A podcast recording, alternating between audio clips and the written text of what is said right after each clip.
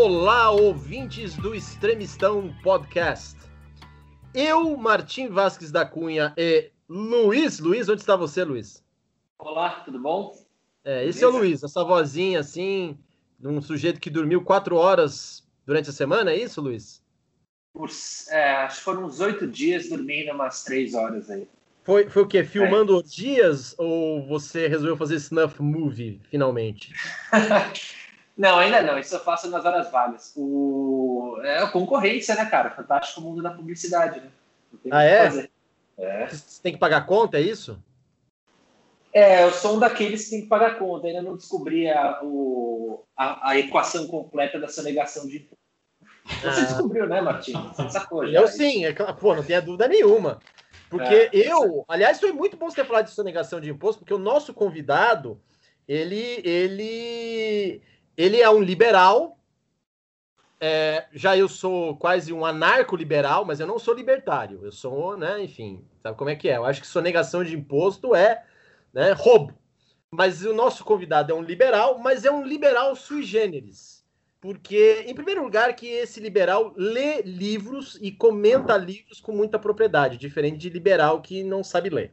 Né? É, em segundo lugar, que ele é um liberal que, ao mesmo tempo, ele dialoga com um lado que os liberais ficam meio assim com nojinho de dialogar, que é com as tendências religiosas, quiçá esotéricas. E numa delas, o nosso convidado é um liberal islâmico.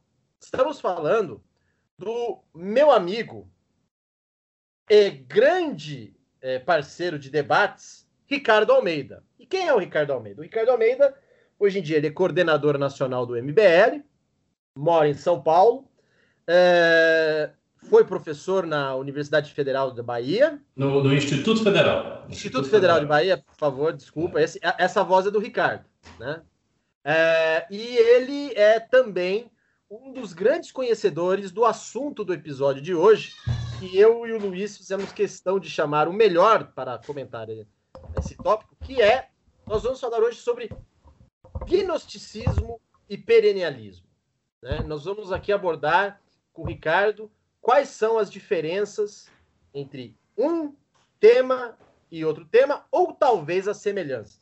Então, Ricardo, eu te apresentei direitinho, Perfeitamente, perfeitamente. Então, esse é o Ricardo. A, a o único parte, e aí eu acho que eu vou ter a oportunidade de desenvolver isso, é que, embora eu milite em um movimento liberal, eu não sou liberal. Eu sou um conservador puro. E eu vou explicar mais adiante vamos por quê. explicar isso, vamos é. explicar. Não, isso, aliás, você já pode começar a explicar para o nosso público, então, como você, sendo um conservador puro, que inclusive tem é, uma abertura para uma vida religiosa ritualizada, é, como você se envolveu com o movimento liberal e como você, preservando essa questão religiosa que eu sei que é muito cara a você, mas não é tão cara ao movimento liberal em geral, como você conseguiu ter essa, essa figura de proeminência no movimento Brasil Livre, que é um movimento que compõe as diversas correntes do que aquilo a gente pode chamar de liberalismo brasileiro. Como foi isso? Como foi esse,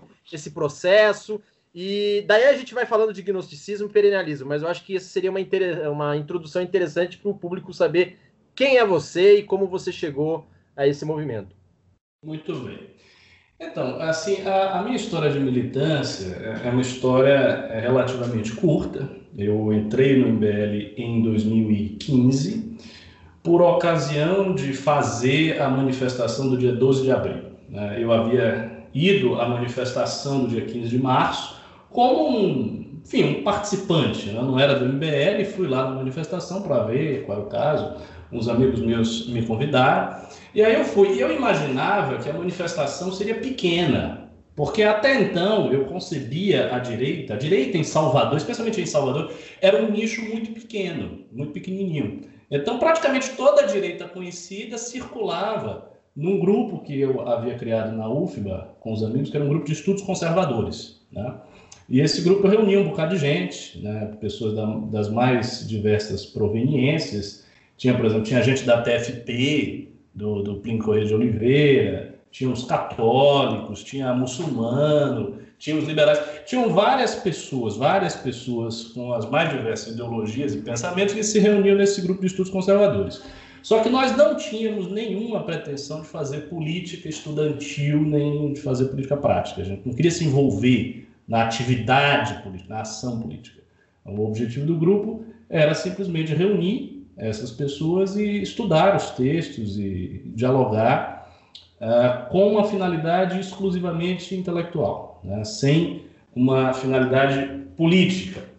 Então eu imaginava que a direita era muito pequena, né? E aí eu fui na manifestação e tomei um susto tremendo. Foi um susto tremendo, porque eu vi 10 mil pessoas de verde e amarelo gritando slogans caracteristicamente de direita. Minha bandeira não será vermelha, fora Foro de São Paulo, não sei o quê. E eu tomei um susto. Quem eram essas pessoas? Como elas saíram das suas casas e foram parar aí? Como é que elas se converteram a essas ideias, elas passaram a aceitar e a defender essas ideias, eu fiquei bastante impressionado. E aí eu fiquei sabendo que um dos movimentos que tinham organizado essa manifestação foi o MBL. E é, um, um, amigo meu, ele tinha um contato com um rapaz aqui do MBL de São Paulo, que até já saiu do MBL, o Jean Franco. Ele conversava com o Jean Franco e o Jean Franco disse para ele que o MBL precisava de um coordenador na Bahia, que não tinha um coordenador na Bahia. Quem fazia o trabalho de coordenação era uma médica, a Maria do Socorro, mas ela não tinha muito tempo para se dedicar ao movimento. Então ela só fazia um trabalho superficial de coordenação. Então precisava criar novos quadros, efetivamente implementar o movimento no estado da Bahia, que não havia sido implementado. E aí é, surgiu o convite inicialmente para esse meu amigo, Eduardo Linhares, ou seja, para ele ser o coordenador do MBL lá na Bahia. Só que como eu tinha mais experiência é, com a direita tal, eu, eu já era mais tempo disso, aí ele transferiu a responsabilidade para mim e disse, ah, vamos fazer, o movimento é, é, é grande, está contra a Dilma. Eu sempre fui antipetista, né, desde, desde sempre.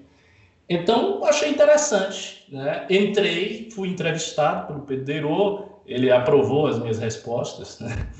E aí a gente começou, e a gente começou sem saber absolutamente nada de militância política real. Eu fui aprendendo com o processo do impeachment, aprendendo a fazer uma manifestação, aprendendo a fazer um evento, o que precisava para convidar as pessoas, como a gente calculava a quantidade de gente na rua em função né, do tamanho da divulgação nas redes sociais, porque na época tinha um cálculo, por exemplo, eu já calculava com base 10%. Né? Se eu tenho uh, um, um, evento de Facebook em que há 20 mil pessoas, vai dar pelo menos 10% disso. 2 mil pessoas a partir disso, eu fazia as outras contas. Então, tudo isso eu fui aprendendo. E o motivo uh, pelo qual eu entrei no MBL inicialmente não era a, adesão explícita ao credo liberal ou qualquer coisa do tipo. O motivo era eu queria tirar o PT do poder. Bom, uhum. é esse o motivo. Então, assim, é um objetivo muito prático, muito pragmático.